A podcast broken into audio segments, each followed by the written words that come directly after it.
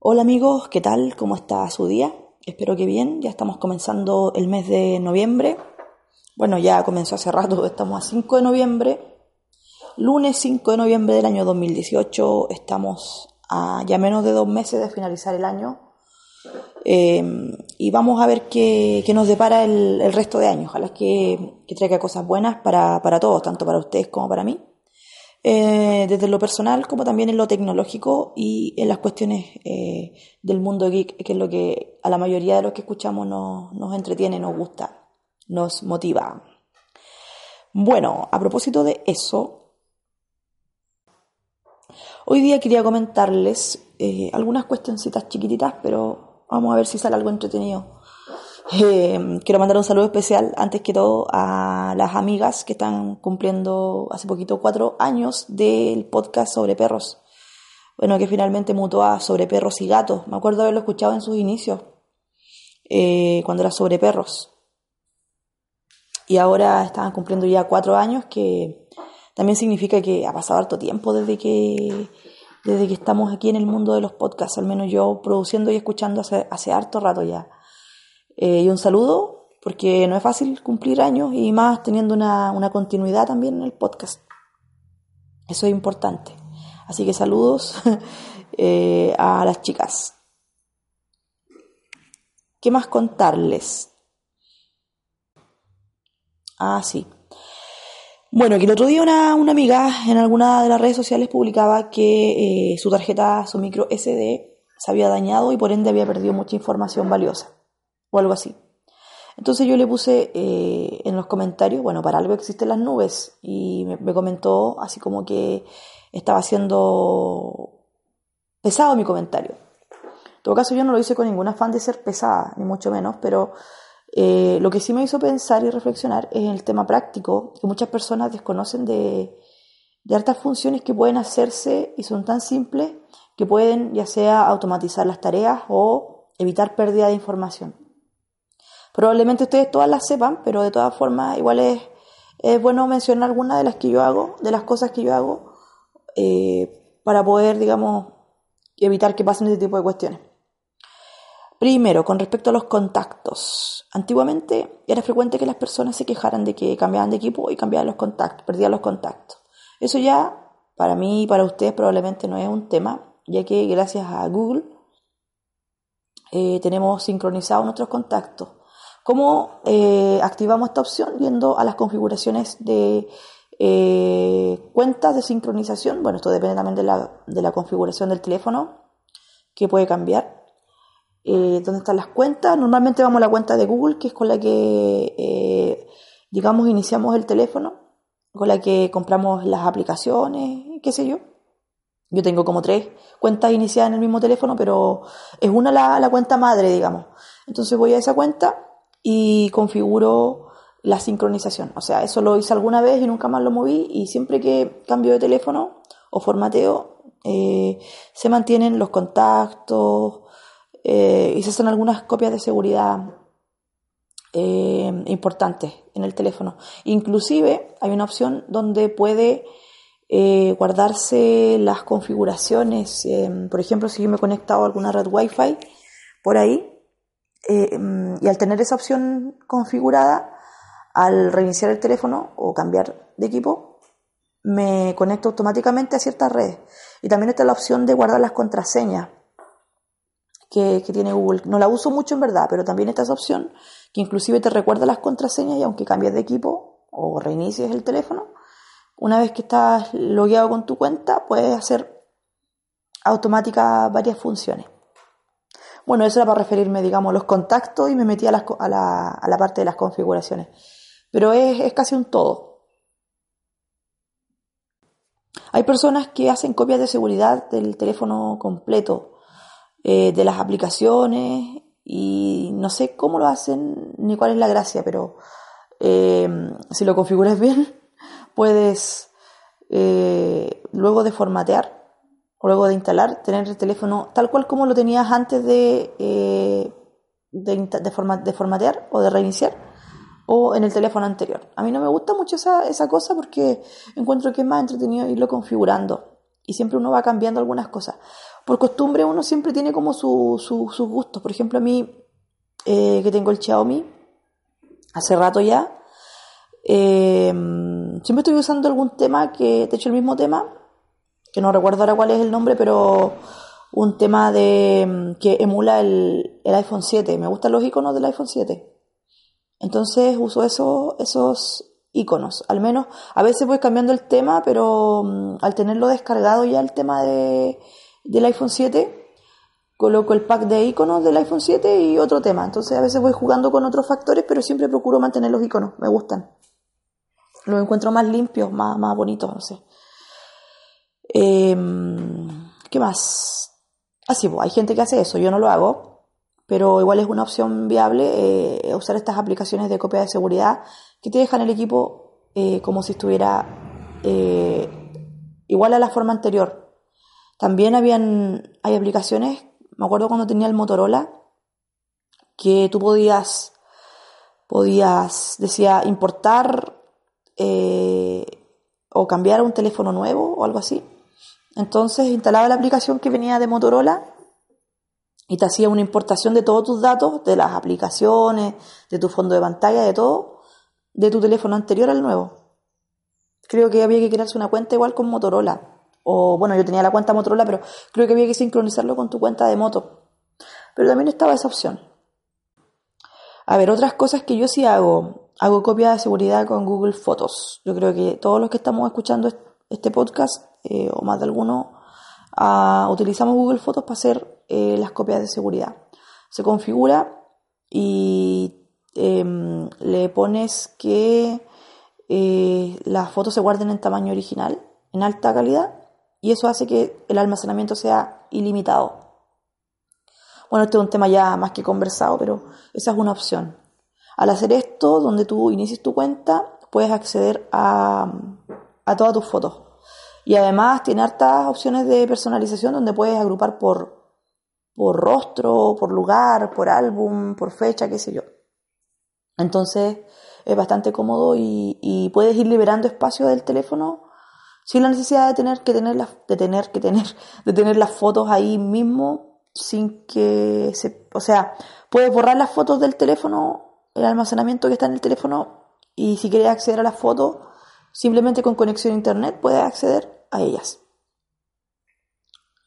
Los videos también se sincronizan con Google Fotos, eh, porque a veces uno toma algún videíto cortito yo también tengo la opción de que se guarden los videos, lo cual lo estoy como pensando toda vez que tenemos la opción de YouTube, de que podemos subir los videos a YouTube y luego subirlos como privado o mm, no listado, que significa que todas las personas que tengan el vínculo solamente pueden acceder a él. Entonces, si uno quiere compartirlo de repente, para que lo vea algún familiar, un amigo, qué sé yo, eh, al estar en no listado, tú pasas el link. Entonces, igual es una opción, así que lo estoy repensando de desconectar la opción de que se suban también los videos, solamente se suba la foto y los videos subirlos a YouTube. Lo que sí, em, lo que me detiene un poco a hacer eso es que eh, YouTube no es automático. Al revés de Google Fotos que sube todo nomás. Automáticamente entonces tú te desligas un poco de esa parte de tener que estar sincronizando y haciendo cosas. Simplemente eh, desmarcar la opción de que, es, de que sea solo Wi-Fi sino que también las cosas se suban a través de la red de datos, entonces eh, se suben casi simultáneamente al momento en que están siendo tomadas las fotos o que están siendo recibidas, si son enviadas mediante WhatsApp o, alguna red social, porque tú puedes agregar las carpetas y todas esas carpetas se van sincronizando en forma automática. Los documentos. ¿Qué hago con los documentos? a ver, los documentos y en general todo lo que sea archivos de, texto, libros y cosas de trabajo, eh, actualmente los estoy sincronizando con el Google Drive, que ahora creo que se llamará Google One, lo que me han contado. O sea, no sé cuál es la idea, es como parecerse al OneDrive, no sé, es como, como tratar de engañar a la, a la clientela, a la gente, como que crea que, no sé, alguna idea de hacer un guiño a Microsoft, no tengo idea. Bueno, entonces los documentos los subo ahí. Tengo eh, sincronizados con el computador, con mi Mac, para que se haga copia automática de, las, de ciertas carpetas, no de todas. Entonces puedo acceder desde mi cuenta de, de Google Drive a las cosas que están en el computador, entonces me da mayor flexibilidad porque no necesariamente requiero tener el computador encendido inclusive para poder acceder a algún documento que esté eh, ya en el que necesite acceder a él. O puedo estar revisando el mismo documento simultáneamente desde el teléfono o desde el computador, lo cual a mí me da mucha facilidad. Porque de repente el teléfono, si bien la pantalla es más pequeña, eh, al ser tan flexible, poder usarlo en la mano, digamos, con más comodidad, a veces me es más rápido o más cómodo eh, ver los documentos desde ahí. O de repente si hay que enviar alguna cosa o, o, alguien te pide algún formato de algo, un documento, qué sé yo, es más fácil poder acceder. Pero la idea es jugar con la sincronización, esa es como la clave, entre el computador, entre el Mac y el teléfono y ahí poder ir subiendo los archivos y irlos gestionando. Entonces ahí también de repente voy haciendo limpieza y voy borrando algunas cosas que están duplicadas y haciendo ese trabajo, pero es una manera cómoda que también te evita tener que tener, tener que tener, ríanse por favor, tener eh, la, el almacenamiento lleno, digamos, del, del, del computador o del mismo teléfono. Todo se va digamos, trabajando en base a lo que está ahí. Ahora, yo tengo la cuota de 15 gigas y creo que tengo unos dos o tres más que me gané en alguna ocasión. No sé si invitando a gente para que se suscribiera o con alguna de estas campañas que alguna vez Google hizo. Eh, hasta ahora todavía no tengo la cuota llena. Tengo creo que como el 70% más o menos lleno. Si me planteo no comprar almacenamiento, yo creo que sí, me lo planteo. Pese a que actualmente yo estoy pagando el Office 365 para poder tener Office en mi, en mi computadora más principalmente, ya que en Android tiene las aplicaciones gratuitas. Eh, la verdad es que los servicios adicionales que trae Office 365, que vendría siendo Skype 60 minutos a ciertos teléfonos del mundo, que normalmente son teléfonos fijos, los cuales ya nadie usa, eh, me parece que también tiene, aparte de los minutos de Skype, tiene almacenamiento de un tera, creo, eh, en el OneDrive. Pero lamentablemente, no sé si soy muy fanática de Google, yo creo que sí, pero no he podido acostumbrarme a usarlo. He intentado eh, usarlo porque si tengo un tera y estoy pagando por el Office 365, sería más cómodo poder trasladar todas mis cosas allá. Pero, no sé, en algún momento que me plantee traspasar todas mis cosas para, para el Drive, para el Google, ah, para la Microsoft, o, contratar o contratar simplemente más cuenta en, el, en Google, más, más espacio en Google. Tengo que, pensarlo, pero por ahora, como les digo, tengo ese espacio en el eh, Microsoft, pero simplemente no lo, no lo ocupo, lo estoy perdiendo, digamos. Solo estoy ocupando mi, mi cuota de, de Google. Bueno, y eso sería más o menos lo que en este momento se me ocurre mencionar como, como eh, herramientas, aplicaciones o funcionalidades que, que, ocupo o que se podrían utilizar para, para, mm, digamos, no tener que perder la información en tus dispositivos en caso de que se te rompa la tarjeta micro CD o que cambies de equipo o que lo reinicies simplemente o tengas algún reinicio medio forzoso. Oh. Eh, a ver, con respecto a, a otras cositas, otras cositas. Hay un litigio, un litigio eh, pendiente en contra de Apple bueno, de los tantos que Apple seguramente tiene.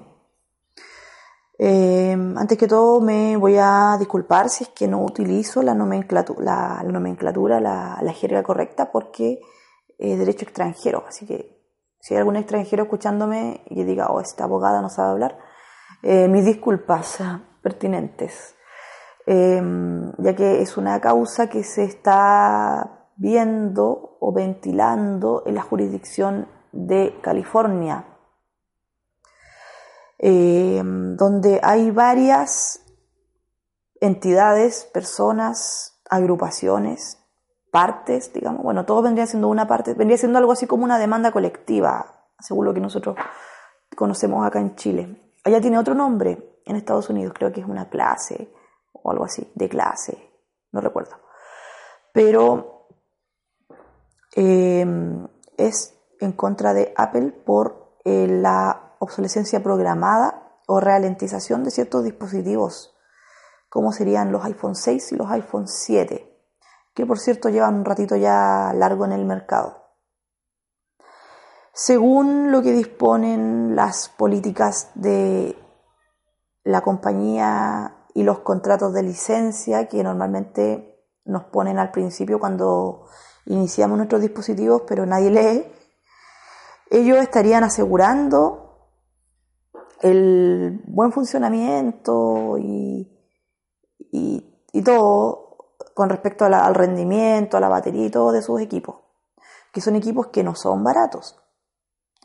Y pasa que acá en Chile hay personas que se compran, por ejemplo, estando en el año 2018, se compran un iPhone 6 que se sigue comercializando en el mercado, que es un teléfono que como todos sabemos ya lleva rato en el mercado, probablemente no funciona igual de rápido o igual de fluido como funcionaría un teléfono eh, inclusive de menores características, pero de ahora del 2018, con un procesador probablemente menos, menos, digamos, eh, poderoso que lo que tendría el iPhone 6, pero que de acuerdo a las especificaciones se vende como, como, o sea, por las especificaciones y por el precio que tiene el iPhone 6, la gente se lo compra con la expectativa de que es un un gran teléfono que se están comprando. Lo cual también no hay que discutir mucho porque en ciertos aspectos el hecho de tener un sistema operativo más o menos cerrado hace que debiera funcionar relativamente bien. Pero todas estas circunstancias hacen que eh, tanto en Chile como ya les mencionaba, em, en distintas personas o entidades eh, por ahí por el mundo, están negociando, porque me da la impresión de que previo a la, al litigio, porque en Estados Unidos no hay muchas posibilidades, no, no, se suele ir frecuentemente a juicio, generalmente se hacen negociaciones previas, acuerdos extrajudiciales, y que están como en un proceso de, de acuerdo o de negociación con la misma Apple para lograr una indemnización a los usuarios que han comprado esos teléfonos creyendo o según lo establecido por las mismas políticas y los eh, acuerdos de licencia de Apple, de que estaban adquiriendo un equipo que no se iba a ralentizar tan rápido como lo estaba, lo que está pasando con estos teléfonos. Entonces, eh, lo primero que teníamos en el caso chileno era que no se admitiera a, que, fueran parte de esta causa, de este, de este litigio, digamos, personas que no residían en Estados Unidos. Esa fue una de las cosas que se plantearon. A lo cual la Corte dijo que sí podían ser parte en esta causa personas que no tuvieran residencia en Estados Unidos. Así que por ese lado estamos, estamos bien, estamos viendo qué pasa.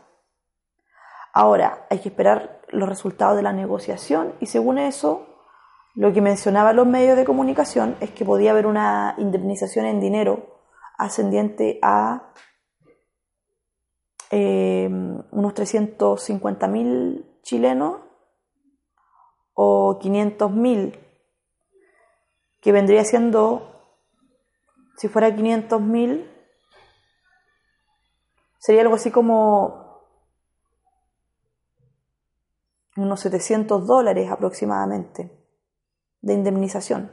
O sea, casi lo que costaría un, equipo de similares características. Así que ahora estamos a la espera. Yo no soy poseedora de ninguno, pero mi papá y mi hermano tienen un... Bueno, mi papá ya no lo usa, se lo dio mi mamá, pero tienen un iPhone 6. Ahora, ¿cómo el usuario puede probar que es o no dueño o que adquirió o no un equipo iPhone? Porque mm, si bien es cierto, las compañías debieran tener un registro de cada equipo que funciona, digamos, dentro de sus, de sus, de su eh, cobertura o la subsecretaría de telecomunicaciones, la subtel, también debería tener, pero dicen que no hay forma de regularlo porque también hay muchos equipos que vienen del extranjero. Entonces no hay como un catastro exacto que diga cuánto o quién tiene un dispositivo Apple. Se estima que en Chile podrían ser un millón y medio a dos millones de personas que tengan uno de estos dispositivos, pero la cosa va a ser poder comprobar quién tiene o quién no tiene. Así que ahí va a estar entretenido también después eh, con eso. Por lo menos acá hace un tiempo atrás hubo una, demanda colectiva que fue también patrocinada por esta misma organización, la eh, ADECUS, ay, olvidé el nombre, con ADECUS, sí, Em, que es como una... Ah, olvidé la sigla, pero es de consumidores, sí. Es una organización de protección de los derechos del consumidor. En Chile existe una figura que esta organización de, son estas organizaciones de consumidores eh, que pueden establecerse con distintos fines, ya sea, no sé, eh, organización de de consumidores geek, por decir algo, organización de consumidores de la tercera edad, de personas de la etnia mapuche, por ejemplo. En Chile aproximadamente son 37 o 38, hasta el 2017, eran como 37 o 38 de estas organizaciones de consumidores. Y las únicas que pueden patrocinar demandas colectivas son las en materia de derechos del consumidor, son las organizaciones de protección de los derechos de los consumidores. En este caso estaría la CONADECUS, CONADECUS que fue la que patrocinó una causa hace un tiempo, eso es lo que les quería decir, me estaba yendo un poco, em, con eh, motivo de una colusión, o sea, se coludieron las empresas del, papel confort, del papel tisú o del papel higiénico, entonces, esto tuvo un, vuelco bastante grande en temas, eh, en temas, digamos, judiciales, tardó bastante tiempo y hubieron unas cosas, pero todo esto significó que eh, se le indemnizó a todos los chilenos que hasta un mes antes casi de que se entregó la indemnización tuviéramos 18 años de edad cumplido. ¿Cuánto dinero fue? 7 mil pesos, lo que equivale a 10 dólares. aproximadamente, un poquito, un poquito menos, un poquito más, no sé, pero 10 dólares. Si el dólar está como a 6, 6,70, bueno, como 11 dólares, pongámosle. Entonces, esta misma organización es la que está patrocinando ahora ya a nivel internacional. Obviamente ella no puede por sí sola por ser un ente externo, pero hay una, un estudio de abogados en Estados Unidos que es quien asumió, digamos, la defensa de Conadecus, pero hay un equipo de Conadecus también trabajando allá. Así que en el fondo esto se ha vuelto como una, cacería de, de brujas, no sé, o, como eh, la fiebre del oro, así como la fiebre de las demandas colectivas, donde pueden ir buscando, cazando fortunas por ahí los, abogados. Ojalá pudiera tener algún descubrimiento semejante y ganar una, una, pequeña fortuna, pero bueno, siempre hay alguien que se le ocurren primero las cosas que a uno. Así que eso es lo que le quería, lo que le quería comentar. Eh, sobre las demandas colectivas y, y esos pequeños datos y esos pequeños consejos de formas de guardar o no perder o recuperar nuestras informaciones de nuestros dispositivos móviles. Espero que se hayan entretenido un momento, al menos con esto. Em, y también espero que nos encontremos en una próxima oportunidad, esperemos no muy lejana, como siempre digo, que tengan una excelente semana, una excelente jornada y nos escuchamos en la próxima. Saludos.